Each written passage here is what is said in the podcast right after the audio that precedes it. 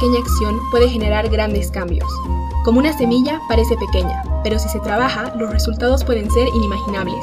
En este podcast te presentamos a emprendedores y empresarios bolivianos que con sus acciones del día a día están generando un cambio en nuestro país desde el área que más les apasiona. Cada episodio cuenta la historia única de uno de nuestros invitados, junto a los obstáculos y aprendizajes de su camino. Esto es Acción Semilla. El deporte es uno de los rubros que menos apoyo recibe en Bolivia. E incluso en el deporte más popular, que es el fútbol, no llegamos a destacar generalmente. Hoy tenemos en el podcast a un invitado que ama el deporte y que quiere usar su conocimiento profesional para hacer que éste crezca en Bolivia. Hola, bienvenidos a un nuevo episodio de Acción Semilla. Soy Adriana Leitón y junto a Andrea Aramayo hoy hablamos con Azur Nemer, deportista y emprendedor muy conocido por ser el cofundador del primer CrossFit de La Paz, el CrossFit 3640. Siendo deportista desde hace 16 años, Nasur vivió en carne propia el poco apoyo que recibe el deporte en nuestro país. Pero Nasur no es solo deporte. Él también tiene una licenciatura en economía. ¿Quién dijo que no se puede combinar la economía, que parece una carrera tan seria, con la pasión por el deporte?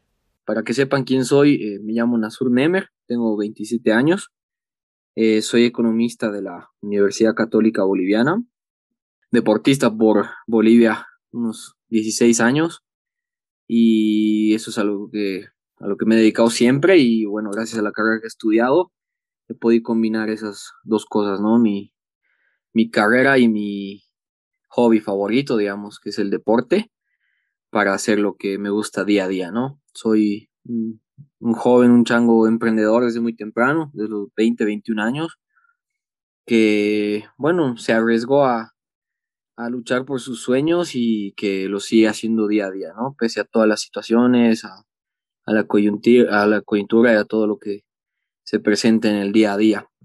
Pero creo que resumiría más o menos mi, mi background en esas cositas.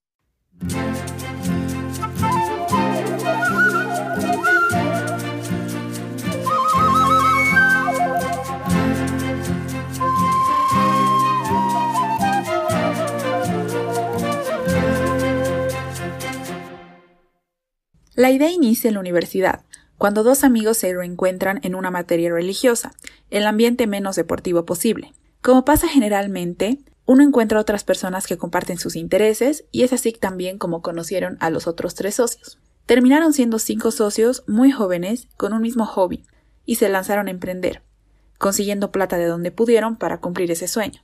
Bueno, de, de comienzo yo estaba en la U terminando un par de materias que llevamos como optativas en la, en la Universidad Católica y nos mezclamos con todas las, con todos los alumnos de las otras carreras y demás, y ahí me tuve la suerte de encontrarme con un amigo de colegio que se llama Marco Salinas y volver a charlar, volver a encontrarnos, estábamos un poco desconectados eh, y entre preguntarnos en qué andábamos, pues yo le decía que seguía en el gimnasio, haciendo un poco de, de karate, de atletismo, que eran mis, mis deportes favoritos siempre.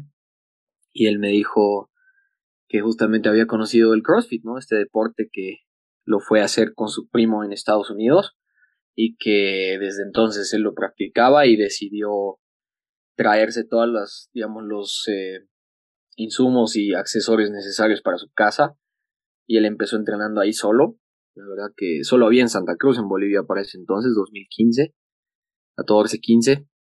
Y y ahí pues es que me invitó a su casa, me invitó a entrenar, a conocer. Y como yo estaba terminando la U, siempre me gustó mucho el deporte, como les decía.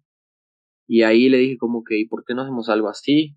Empezamos a, a charlarlo, viajamos a, a, Santa Cruz, que es donde estaba más avanzado el deporte, porque allá, bueno, el, el fitness y, y, la industria del fitness está muy desarrollada desde hace bastantes años.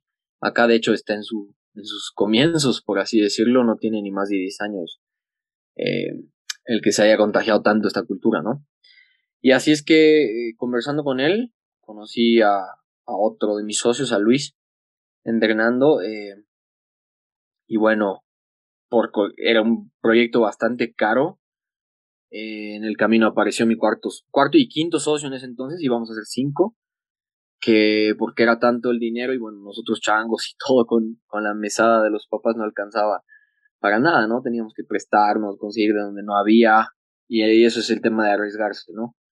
Y así es que hicimos buenos cálculos, tomamos riesgos eh, inteligentes o riesgos calculados, como se llaman, para ver en cuánto podíamos recuperar, cómo iba a pegar en la gente, el, tema de, meter la marca, de crear 3640, que es el, el primer gimnasio de, de CrossFit oficial en La Paz.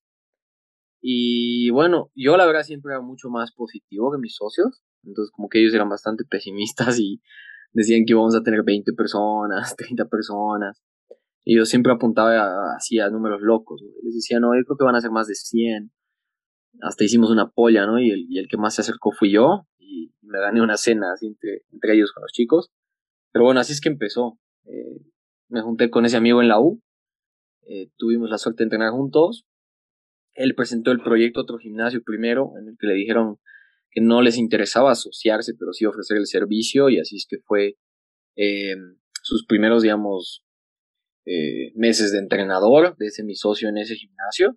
Yo también entrenaba ahí, en, en Achumani, y ya pues a los ocho meses, diez más o menos, decidimos lanzarlo, firmar la sociedad, y me acuerdo como si fuera ayer, así, ¿no? Es una anécdota bonita de recordar porque estaba saliendo de un examen súper pesado de la U y tenía que subir al notario, así yo era el único que faltaba para firmar la, la sociedad y así es que firmé mi primera sociedad y me sentía como un niño así, eh, con la emoción y todo, ¿no? Y, bueno, ese es el, ese es el comienzo más o menos de, de 3640. Y como siempre, cuando uno va con toda la intención de que todo salga bien, algo tiene que pasar. Aparte de todos los problemas que tienen las empresas bolivianas antes de empezar, al equipo le pasó algo totalmente inesperado, literalmente dos semanas antes de abrir. Sí, de hecho, a toda la gente que, emprende o, está a punto de o tiene el sueño, digamos, de hacerlo, es como que sabe la realidad de acá, de, hacer trámites, ¿no? O sea, sacar un carnet cuando lo pierdes no puede ser más complicado, entonces hablar de una empresa, ni qué decir. Entonces, eh, hay incluso estudios de que hacen las comparativas, ¿no? De que en Bolivia más o menos tardas 90 días en, abrir una empresa y en Suiza, en Nueva Zelanda, un, par de países más así, tardas 8 horas y tienes todo funcionando literal. Entonces acá, de hecho, la misma economía tendría un mejor movimiento si, si fuera un poco más eficiente de sus procesos. Es demasiado así antiguo, muy a mano, te mandan de aquí para allá. Eh, necesitamos un poco actualizarnos y tecnológicamente en eso, ¿no? Pero yo creo lo, lo más complicado que nos ha pasado porque cuando uno es chango, obviamente no escucha y la emoción se deja llevar por emociones más que todo, pese a ser changos estudiados de la U y que todo bonito, que la microeconomía, que el cálculo de precios, que los costos, que todo como, como piensan que puede ser perfecto, así como nos lo pintan en la U, pues no, en la vida real es, puede pasar todo. Sí, realmente eh, hemos tenido multas en impuestos, hemos tenido retrasos en importación. No es tan fácil como lo pintan las universidades. De hecho, sí te ayuda bastante a, prevenir y a ser un poco precavido, si quieren verlo así, el tema de ser un tipo estudiado, pero aún así, eh, ya la parte de tomar decisiones sobre la marcha o trabajar bajo presión o solucionar conflictos así que son improvisados, va más allá de un libro o de la teoría que puedes aprender, ¿no? Es, es bastante ya de, de la inteligencia emocional y, y, otros factores que realmente definen a una persona de entre los ganadores y perdedores, ¿no? Como se diría. Lo más complicado que nos pasó fue que cuando estábamos a punto de abrir, confiamos demasiado en una agencia de importación, una despachada, despachante de aduanas, que nos hizo el trabajo y nos prometió todo a tiempo y demás y metimos un montón de plata para que faltando dos o tres semanas para abrir, que era enero del 2016, me acuerdo muy bien, más o menos por Navidad, para que vean la, qué bien nos llegó la, noticia. Nos diga eh, este, este tipo que, que se había gastado la plata y que no había importado nunca nuestros equipos, o sea, no los había ni comprado de la fábrica y que mil disculpas, que, nos iba a devolver la plata y que sí, todo el lío y demás, pero bueno, nos dejó a dos semanas sin nada para trabajar con la gente. obviamente nosotros con los socios, eso es algo importante que la gente tiene que tomar en cuenta, hubo mucha sinergia y, conexión y responsabilidad, ¿no? Cada, cada quien era cabeza de lo que hacía y su cabeza volaba si algo pasaba. Entonces el encargado de, importación era una persona y esa persona fue muy responsable y se puso la 10 y consiguió equipo de donde no había porque ya teníamos que empezar a, a trabajar y empezamos con nada. Sí, literal empezamos con nada hasta que llegó todo. Tuvimos que improvisar bastante. Pero bueno, después de eso, eh, la lección fue no confiar tan a ciegas en, nadie, literal. Por más que haya recomendaciones de amigos y demás, siempre es bueno, más que todo, ver el, el, el background y el recorrido de esta empresa o persona con la que pueden trabajar y no confiarse así nomás hasta en las familias hay muchas peleas por ese tipo de cosas, ¿no? Entonces no es bueno mezclar los negocios, pero yo creo que de las, de las peores cosas que nos ha pasado ha sido eso, dentro de algunas multas por llenar mal alguna factura y bueno, cositas que si no, o sea, si le echan buen ojo y no, no son como que distraídos o con, o con atención dispersa, por así decir, alguna vez que se te puede ir así un número, una letra, por una coma te, te anulan una factura y te multan. Los de impuestos son especialistas en eso. Entonces, eh, más allá de, ese suceso de la importación, creo que eso es lo más complicado, pero supimos sobrellevar la situación, improvisar sobre la marcha y, abrir y salir con todo, con más de 100 personas inscritas. Y ese amor por el deporte llevó a Nasur a tomar el problema en sus propias manos y no esperar que el área pública se encargue. Desde una iniciativa personal y privada, busca ayudar a que deportistas bolivianos destaquen en competencias internacionales. Pero ¿por qué no nos va bien en el deporte? Nasur nos explica algunas razones del por qué, pero más que todo nos muestra la manera en la que el deporte en Bolivia puede crecer y a dónde se encamina en este rubro.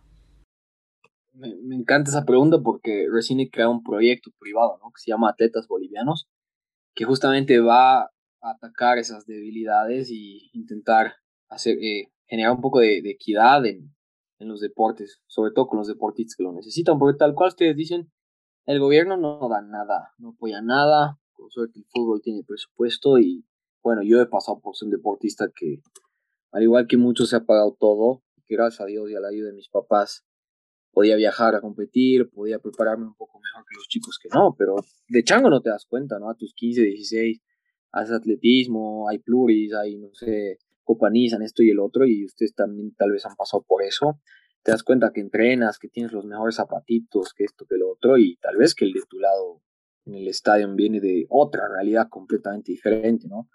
Yo me he encontrado con gente que no había desayunado, que no había almorzado, así es la realidad y tenían que entrenar igual, eh, descompensarse y muchas cosas, ¿no? La realidad es bien, es bien dura. Entonces ahí es que creé este fondo privado porque uno por, no, no concuerdo con muchos eh, muchas ideologías que tiene el gobierno y forma de trabajar este gobierno o sea que tampoco es que aunque me pidieran trabajaría siento que no, no son meritocráticos y pese a que llevo bastante recorrido y soy un tipo que salió de la universidad y que conoce muy bien el tema no, no me sentiría preparado por ejemplo, para tomar una cartera de, viceministro, ¿no? Como, como han hecho un, poco improvisadas las cosas ahora con una chica que, que, bueno, con suerte acabó el colegio. Entonces, esa es la realidad. Esa es la realidad totalmente y, y así es que manejan las cosas ellos. Por eso es que no se toma, no hay seriedad y lo poco que hay es mérito del propio deportista. Ahora, ¿qué potencial hay? El ejemplo más cercano que tenemos es Colombia y un proyecto parecido que inició Ernesto Lucena, que es ahora el ministro de Deportes. Y bueno, ellos con un proyecto privado que se llamaba Col Deportes hicieron algo parecido, ¿no? Y llegaron a arrebatar el ministerio incluso en el país. Demostraron que cómo se administra los recursos del deporte, qué pilares son fundamentales en alto rendimiento, desde estructuras hasta capital humano, entre entrenadores, eh, fisioterapeutas, psicólogos deportivos, nutricionistas. Es que es demasiado amplio el tema.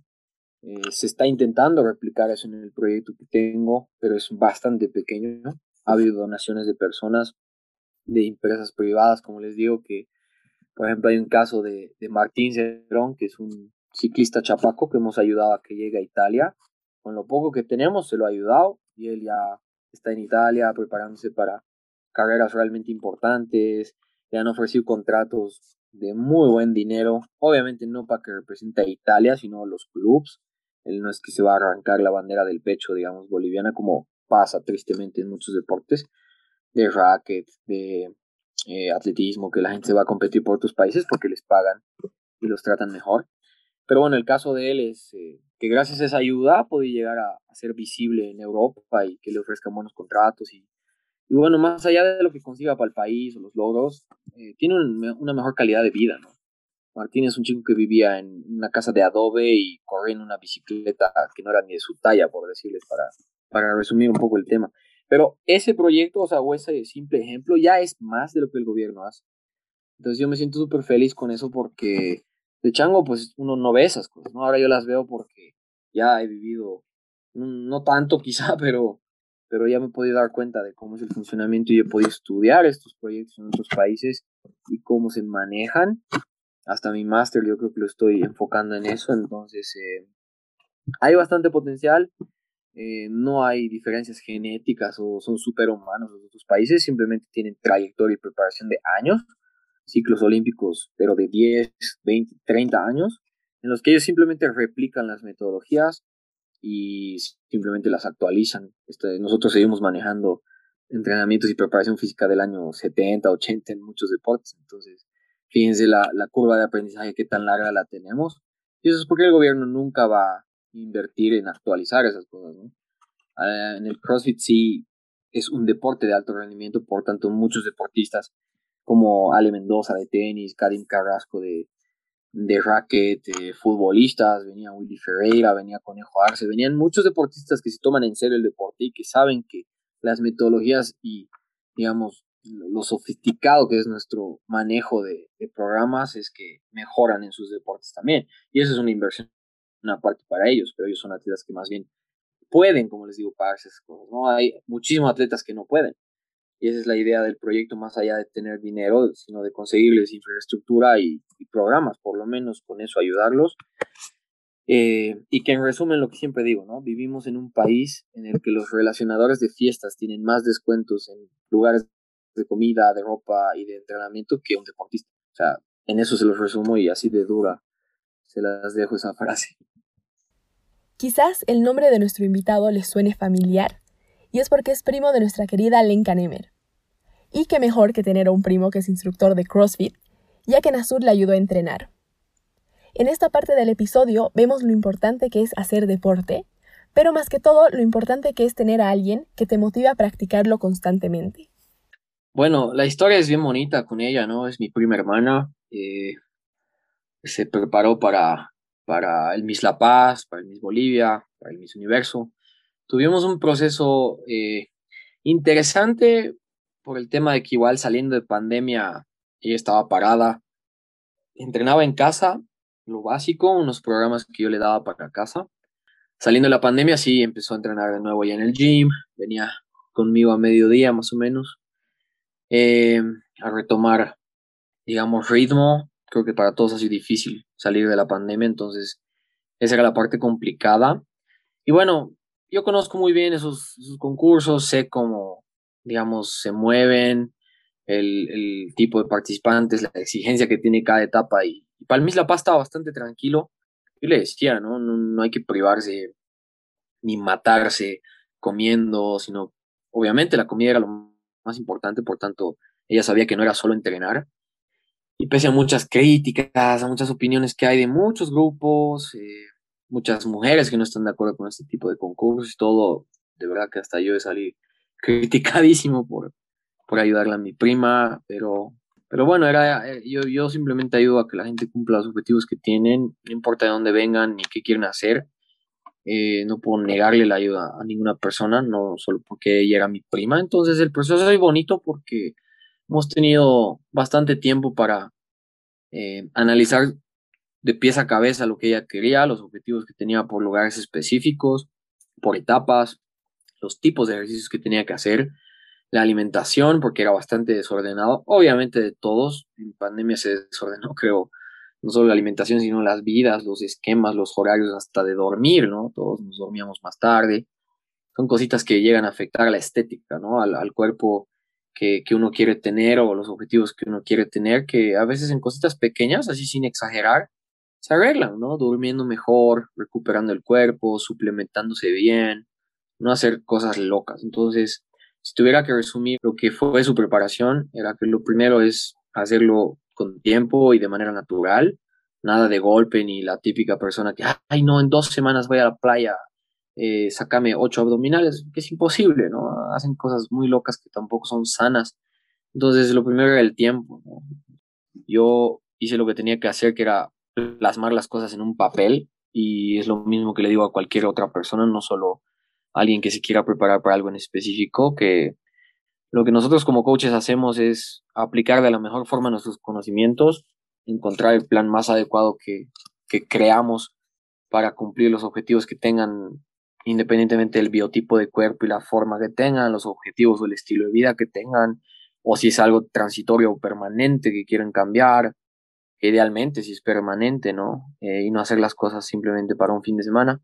Y, y, como siempre yo lo digo en redes y en todas partes, el trabajo es de ella, ¿no? El trabajo es de ella, muy disciplinada, lo ha hecho muy bien, siento que ha seguido cada etapa a cabalidad y bueno, por, por, cosas de la vida, de la política y de muchas cosas que no vamos a ver así de fácil a la luz, ella eh, llegó a donde tuvo que llegar y, y también es, es demasiado inteligente y con buenos sueños como, como persona y como profesional, ¿no? Por eso es que también le han dado un premio que nunca habían dado en Miss Universo y que es la primera vez que lo daban y el único premio que lo daban, ¿no? No es que había tres de estos premios y, así es que la premiaron a ella, ¿no? Porque sabían todo el trabajo que hizo, pese a, a, dejar de lado lo político y las influencias que ella puede tener que ella no clasifique o esté entre las mejores del mundo.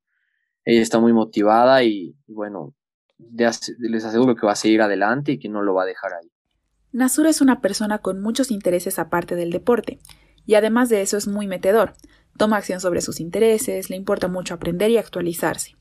¿Y a qué nos referimos con metedor? Bueno, por ejemplo, que Nasur aprovechó la pandemia para darle un giro a la manera en la que el CrossFit presta sus servicios.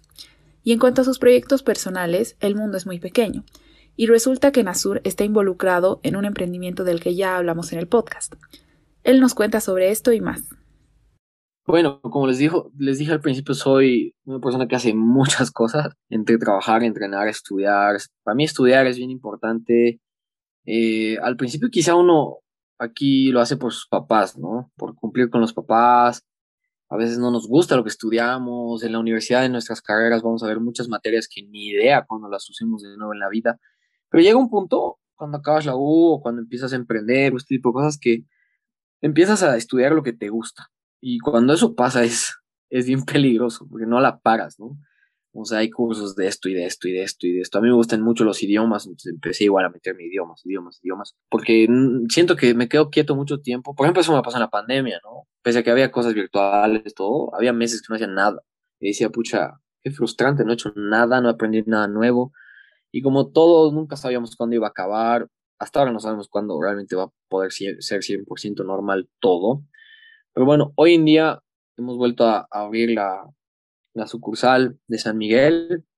Me dedico a entrenar gente ahí, doy las clases, hemos creado la línea de negocio de, de home gyms, como le hemos llamado. Mucha gente ha preferido armarse su gimnasio en casa y con un buen estudio de mercado y cumpliendo las necesidades de las personas hemos visto que no se necesitan millones de dólares para armarte un gimnasio en casa. Realmente se puede tener todo lo básico a un muy buen precio y nos dedicamos a esa logística de importación ya para casas, que es ahora algo que se ha quedado y que seguimos manejando, porque igual en construcción los proyectos de edificios y de condominios también ya están incluyendo en sus modelos el tema de un espacio de entrenamiento, ¿no? Entonces, estamos en eso. Eh, y bueno, incursioné en el mundo de la tecnología junto a unos amigos, bueno, a un amigo en especial que vive acá porque los socios viven en España, un par de socios acá y un par de socios en España, que se llama Easy, la empresa. Facturación digital, inventarios. Es un software que permite realmente que las empresas funcionen de manera mucho más eficiente. Que yo primero fui cliente, así como gimnasio tomé el servicio, me gustó mucho. Y bueno, me metí a eso, me ofrecieron eh, primero entrar como, como consultor, que es lo que estoy terminando ahora para después ofrecerme participación como socio y, bueno, un cargo fijo en el que yo siento que, me voy a quedar. Eh, y si es una empresa que maneja una, un ambiente laboral y una estructura de trabajo demasiado actualizada, trabajan por targets y eso es muy importante porque aquí también el trabajador y las empresas no son eficientes porque te contratan, te prohíben un año de, vacación por, por el Ministerio de Trabajo, eh, tienes que ir a trabajar ocho horas al día y tal vez en tres horas has terminado lo que tenías que hacer y cinco te tienes que quedar mirando el techo porque no queda otra. Y bueno, en Easy no pasa eso, ¿no? Trabajamos por targets, eh, todo es muy eficiente, como les digo, hay targets que si acabas lunes, el resto de tus semanas quieres viajar, viajas, no hay el tema ese de, de ineficiencia, digamos, en las horas, son muy productivos los chicos. Y en economía de la felicidad, porque es un área que existe y es interesante y moderno, está comprobado que si tu trabajador es feliz, eh, pues le va a ir mejor a tu empresa. Entonces, obviamente estos factores eh, elevan el índice de felicidad que tienen los trabajadores. Me incluyo, ¿no? Les digo, para mí es genial poder seguir con mi negocio, con la importación, con entrenar. Para mí es bastante importante entrenar, ¿no? Que es mi spare time, digamos, mi tiempo libre. Yo lo entreno y todas esas cosas me permiten. Entonces, hoy en día me dedico a todo eso. También me estoy preparando para decidir dónde hago mi, mi maestría. Por eso es que ando igual mm, estudiando y intentando estar con las armas frescas porque como un amigo dice, armas que no utilizas se oxidan, entonces les aseguro que no me acuerdo muchas cosas de la U y que tengo que ir repasando. Pero bueno, eso, eso, ¿no? Pese a todas las, las otras cosas o problemas que pueden haber en la vida, en eso se resume lo que, lo que hago día a día. Y justo por el tema que hablábamos al inicio, ¿no? De lo complicado que es acá, no sé si habían visto alguna vez, ¿no? Pero también escribí un documento que se llamaba El Manual del Emprendedor Boliviano, que era el paso a paso desde cómo abrir tu empresa hasta cómo manejarla, justo, junto con un socio. Y bueno, ese manual fue súper bueno porque la gente realmente le interesó y nos agradeció el, hecho de que cuando quieres abrir tu empresa no sabes cómo, dónde ir, estás así dando vueltas en círculos y eso te da un buen pantallazo de dónde ir y qué tienes que hacer y cómo realmente puedes emprender en Bolivia. La influencia de sus profesores en la universidad lo jalaban a trabajar en el sector público o tal vez en un banco, pero Nasur siempre tuvo claro que en sus planes no estaba ser empleado. Esto, combinado con su personalidad de líder, lo llevaron a cumplir muchos sueños, como el de viajar por todo lado y el de ser dueño de su tiempo, que son cosas muy importantes para él. Yo la empecé a tener clara desde el primer semestre de la, de la U. A ver, es que en la, en la católica son bien cuadrados cuando nos enseñan y también tienen mucho miedo. Entonces siempre nos decían, ustedes tienen que ser buenos economistas. Cuando trabajen en banco, cuando trabajen en el ministerio, cuando trabajen, siempre era cuando trabajen para alguien y jamás nos decían, cuando ustedes sean jefes, por ejemplo, o cuando tengan algo propio, nunca estaba en la figura eso. Entonces yo siempre decía, no, a ver un ratito, ¿por qué tendría que que seguir esa línea, o de hecho nos preparan, nos preparan mucho para investigación. Entonces, economista promedio de, de mi universidad, mismos colegas y demás, si es que no están eh, en un cargo X, por así decírselos, así como analistas de, de un estatal o, alguna cosa así muy normal, muy promedio, si quieren verlo así, están investigando están en algún organismo internacional, si tienen mucha suerte, porque ahí quizá pagan un poco mejor, o si no hacen carrera bancaria, pero igual es larguísimo llegar a tener un buen puesto y, un buen salario, ¿no? Y acá está lo, principal, ¿no? El salario. las personas, los trabajadores se mueven por incentivos, y obviamente mis incentivos eran mucho más altos. Yo sabía que acá los sueldos son una desgracia, por no decir otra cosa. Y haciendo cálculos, para todo lo que yo quería hacer, me hubiera tomado muchísimos años de esfuerzo y de pocas vacaciones, por así decirlo. Como les digo, a mí me gusta viajar mucho. Entonces, habían muchos factores que decían, ten lo tuyo porque vas a viajar cuando tú quieras, vas a ganar lo que tú quieras y vas a poner la vara, o sea, los límites los pones vos donde tú quieras. Entonces, eh, yo, para que se imaginen, ya tenía el gimnasio funcionando cuando me faltaban seis materias y la tesis. Entonces, era una locura porque yo todavía tenía la mesada de mis papás y empecé a ganar bastante plata. Entonces, sueldos que no ves, sueldos que no ves en, en tus primeros trabajos. Y eso era lo que más me motivó, porque yo pude conocer muchísimos países, tomarme las vacaciones que yo quiera. Y como les dije acá, por, por ley, tu primer año de trabajo no tienes vacaciones. Y desde el segundo tienes 15 días y con antigüedad te suben a 20. Y, o sea, perdiste tu juventud trabajando para, los, para cumplir los sueños de alguien, ¿no? Como hay esa frase. Que si no trabajas para cumplir los tuyos, vas a acabar cumpliendo los de alguien más. Pues es súper cierto. Lo segundo que me animó fue Jack Ma, ¿no? El de AliExpress. Porque él decía de los 20 a los 30 es la década de la palabra coloquial es bien fea, así que voy a decir de, de arruinarla, de cometer muchos errores y de aprender, aprender, aprender y absorber todo lo que puedas. Entretener lo tuyo, emprender cinco veces si es necesario en diferentes cosas, equivocarte, quebrar, trabajar para alguien también, aprender procesos de, de pequeñas, medianas y de grandes empresas, porque después de los 30 ya tienes que reducir ese margen de error en lo que sea que vayas a hacer y bueno, ahí está la historia de, él o muchos otros millonarios que teniendo todos esos conocimientos y experiencia recién empiezan lo suyo un poco tarde. O sea, yo digo, nunca es tarde para, emprender o tener lo suyo. Ahí está el, de KFC también, otro ejemplo, que creo que a sus 63, creo KFC el coronel. Eso es lo que más me animó. O sea, yo veía a mis amigos, algunos que obviamente salieron un poco antes de la U, porque terminaron, digamos, mucho más rápido las materias, adelantaban, hacían su tesis sin parar y empezaban a trabajar por sueldos un poco más que el básico, sin vacaciones. Entonces, para mí la felicidad jugaba muchísimo y, no tiene precio esa felicidad, ¿no? Los 20 no los vuelves a vivir, bueno, ninguna década y ningún año lo vuelves a vivir nunca más, pero no es lo mismo hacer las cosas así de joven que después de los 30, 40, que tienes quizá otras obligaciones o tal vez ya tienes familia. Son cosas que no vas a poder hacer nunca más.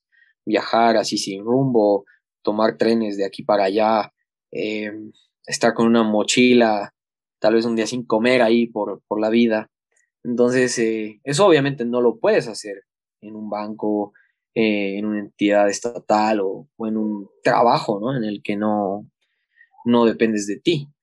Por otro lado, mi carácter era un poco siempre de liderazgo, un poco de bastante, me gustaba llevar la batuta, ¿no? Más allá de que me digan, bueno, hoy día tienes que hacer esto, a mí me gustaba decir, bueno, hoy día se hace esto.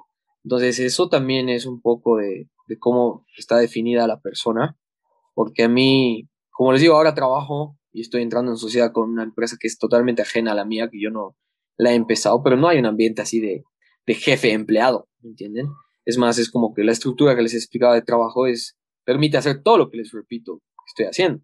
Si quiero viajar mañana, yo viajo y voy a trabajar desde donde sea que esté y, eso también nos ha enseñado la digitalización. Pero más que todo esos han sido los, los aspectos, ¿no? Que me han permitido hacer todo lo que me gusta y vivir el máximo cada año de vida.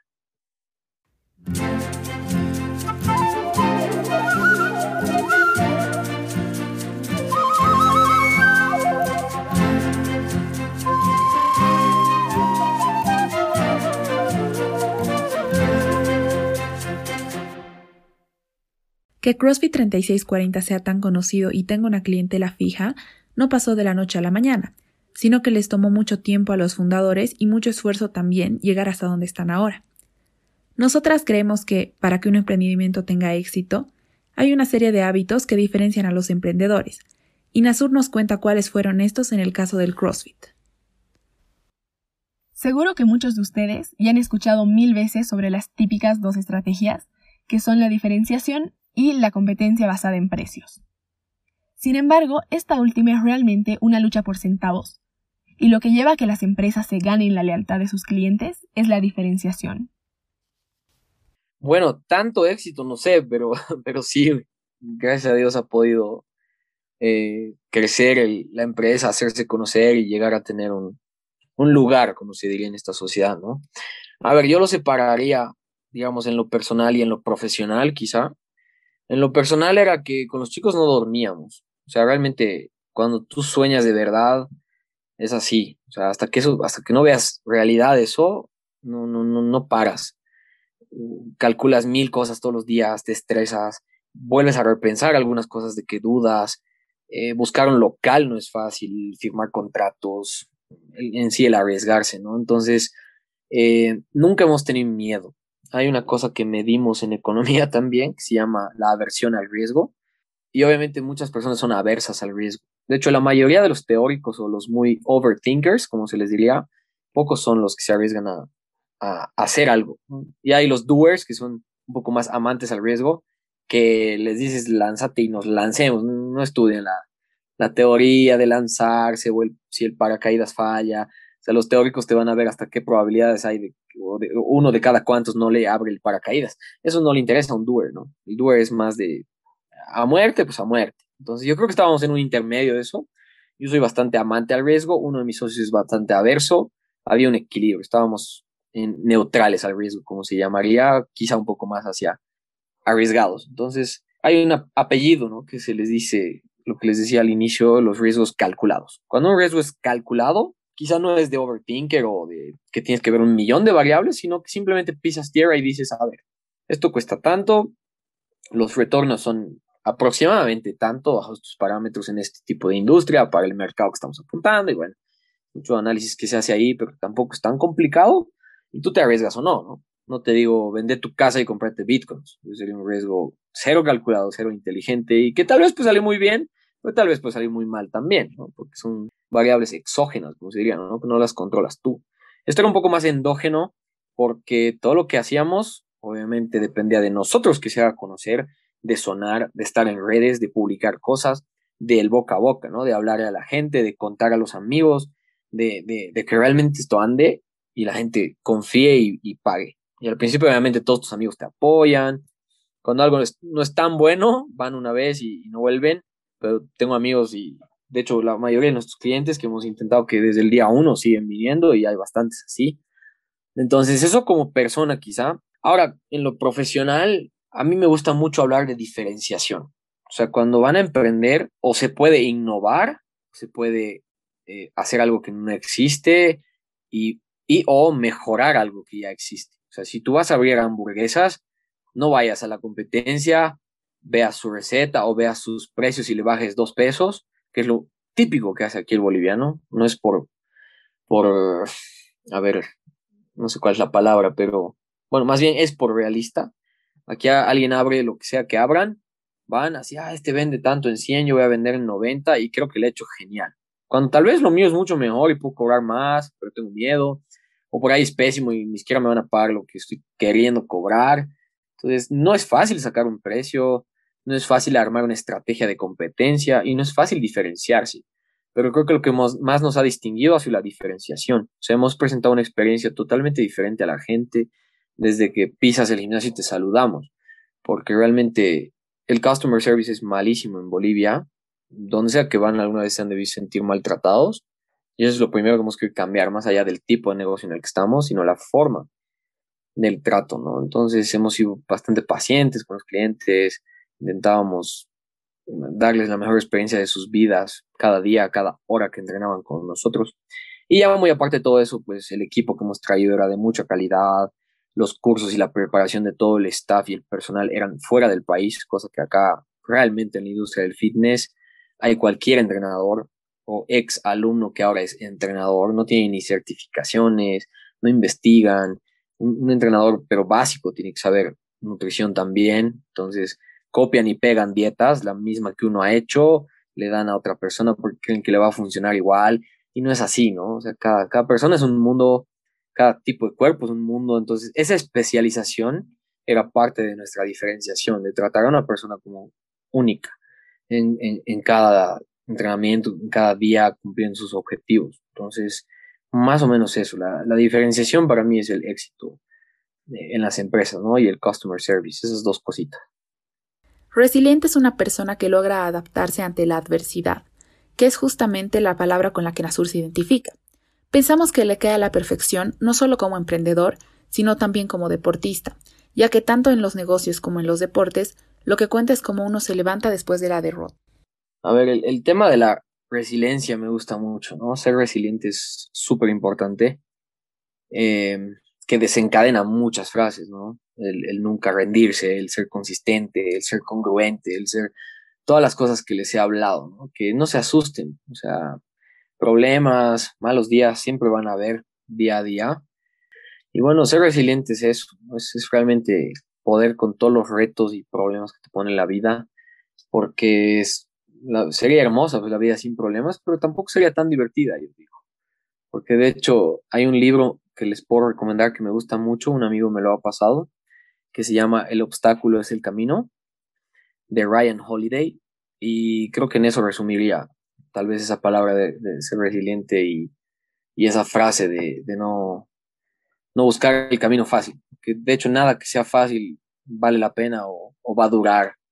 Siempre lo que cuesta un poco más es lo que cuidas más de hecho, a ver si tú ahorras 10 años una cantidad de plata, la vas a cuidar porque te ha costado 10 años ahorrarla, que si te ganaras la lotería, ¿no? Cualquiera que le dices qué vas a hacer con la lotería que te has ganado, eh, al día siguiente hubiera gastado la mitad. empiezan a viajar, a comprarse cosas lujosas, que no es un dinero que te ha costado ganar, ha sido em, simplemente un aspecto del azar. Y yo creo que es eso, que el obstáculo es el camino, que lo difícil es lo que vale más la pena y que hay que ser resiliente todos los días todos los retos que nos pone la vida ¿no? y las circunstancias. Gracias por acompañarnos en otro episodio. Nos parece importante compartir con ustedes los tips de Nasur, ya que él es alguien que emprendió muy joven, y nos muestra que ni el dinero ni la edad son impedimentos para hacer ese emprendimiento que tienes en mente.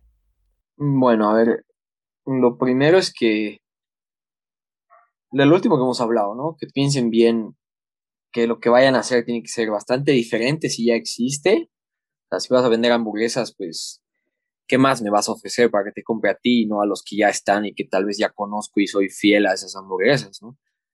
Eh, y por otro lado, si van a innovar y traer algo que no se ha visto nunca, porque siempre hay esos casos, que tienen que tener estrategias de lanzamiento muy buenas, o sea, de comunicación y de experiencia del cliente, ¿no? Desde que ve por primera vez el, lo que sea el producto o servicio que ofrezcas, hasta que se lo ofrezcas y quizá le vendas y realmente se sienta que, que es justo lo que ha pagado, ¿no? Cuando el cliente siente que es justo lo que está pagando, el precio que está pagando, eh, es el, es el, cliente que vuelve y que es fiel a, la causa. Entonces, eh, no por venderles, ¿no? Pero lo primero que les recomendaría sería el manual del emprendedor boliviano, porque justamente esa pregunta que me acabas de hacer está resumida ahí, cómo van a emprender, qué tips desde marketing digital hasta cómo registrar una empresa y un poco de, feedback también de emprendedores que ya están en el mercado. Está también en ese manual y por mí hasta lo regalaría a todo el mundo, pero confío mucho en que lo que uno sabe vale y yo soy bastante meritocrático en ese sentido, entonces obviamente cuando uno ha invertido en su conocimiento no tiene por qué regalarlo, o sea que en ese sentido igual lo, lo que vayan a hacer no lo regalen, ¿no? No copien precios o, vean ese tipo de, digamos, actitudes que se ven cuando la gente emprende porque pueden estar regalando su, trabajo, su, su idea en muchos aspectos, ¿no? Por ahí tienen mejor calidad, mejor tecnología que empresas que ya tienen ofreciendo lo que ustedes quieren ofrecer. Pero en ese sentido, valórense, saquen bien un precio, digan, bueno, yo te cobro más por esto. De hecho, yo he empezado en la industria de gimnasios cobrando más que todos los gimnasios. me dirán loco, pero no, o sea, yo sabía lo que estaba ofreciendo y, la calidad y, la experiencia que estaba ofreciendo y nunca he bajado los precios. Obviamente los he adecuado, he creado diferentes planes o paquetes, ese tipo de cosas, pero que son estrategias que te ayudan a, vender más. Y bueno, en la industria boliviana siempre está el rebajame casero, entonces eh, no bajen sus precios, sino mejoren sus estrategias. O sea, háganle al, sentir al cliente que está ganándoles a ustedes y no ustedes a ellos, ¿no? Es como cuando te sientes estafado, como cuando vas a comer a un lugar eh, súper caro y te sirven súper poco o no era lo que esperabas, no vuelves, ¿no? Dices, pucha, no era lo que esperaba. Entonces, pónganse en los zapatos del cliente al que le quieren vender y para saber al cliente que le quieren vender, hagan su estudio de mercado. El segmento es lo más importante. Es una que tienen su segmento, pueden aplicar todo lo que les he hablado antes y de seguro van a tener éxito, ¿no? No hay que tener miedo, porque eso es, yo creo, lo que más frena a que la gente emprenda y demás, o que no son consistentes, ¿no? El año pasado creo que se ha visto 35 mil empresas de brownies nuevas, pregúntenme o pregúntense ustedes cuántas quedan hoy. No he vuelto a ver hace rato eh, nuevas, no sé, pues innovaciones en colores o sabores de brownies, qué sé yo, en las cosas que deberían haber hecho. Pero bueno, era el momento también, ¿no? Y la euforia de que todos querían ser empresarios y no está mal, de hecho es súper bueno porque mucha gente ha sabido hacer un poco de dinero en tremenda crisis, pero no se puede dejar morir un, sueño así de fácil, ¿no? tu primer emprendimiento, o bueno, la cantidad de emprendimientos que tengas cuando son nuevitos son como un bebé. Hay que darle el cuidado y la atención necesaria 24/7, si no el bebé se enferma o, puede tener problemas en el crecimiento, ¿no ves? Lo mismo, comparamos con un amigo, siempre hacía las empresas y y bueno, en el peor de los casos el bebé se muere, que es lo que no queremos, cerrar una empresa que, bueno, no, no dio, no funcionó y hasta ahí llegó y se perdió plata. Que eso debería ser muy pocos casos que, que pasen, ¿no? La, realmente la menor, el menor porcentaje entre todos los que se arriesgan a, a emprender. Si es que hacen bien las cosas, no, no les tiene por qué ir mal. Entonces, consejos, arriesguense, tomen riesgos calculados, pero hagan esos cálculos. No es de, ah, no, si es que he calculado que en un año, bueno, ¿cómo? ¿Cómo has sacado tus precios? ¿Cómo vas a comunicar tu marca? ¿Qué estrategias de lanzamiento y de diferenciación tienes? ¿Cómo vas a tratar a tu cliente? esas cosas son bien importantes. Agradecemos a Valeria Peñaranda por la música del podcast y a Ana Paula Uriarte por el diseño de la marca.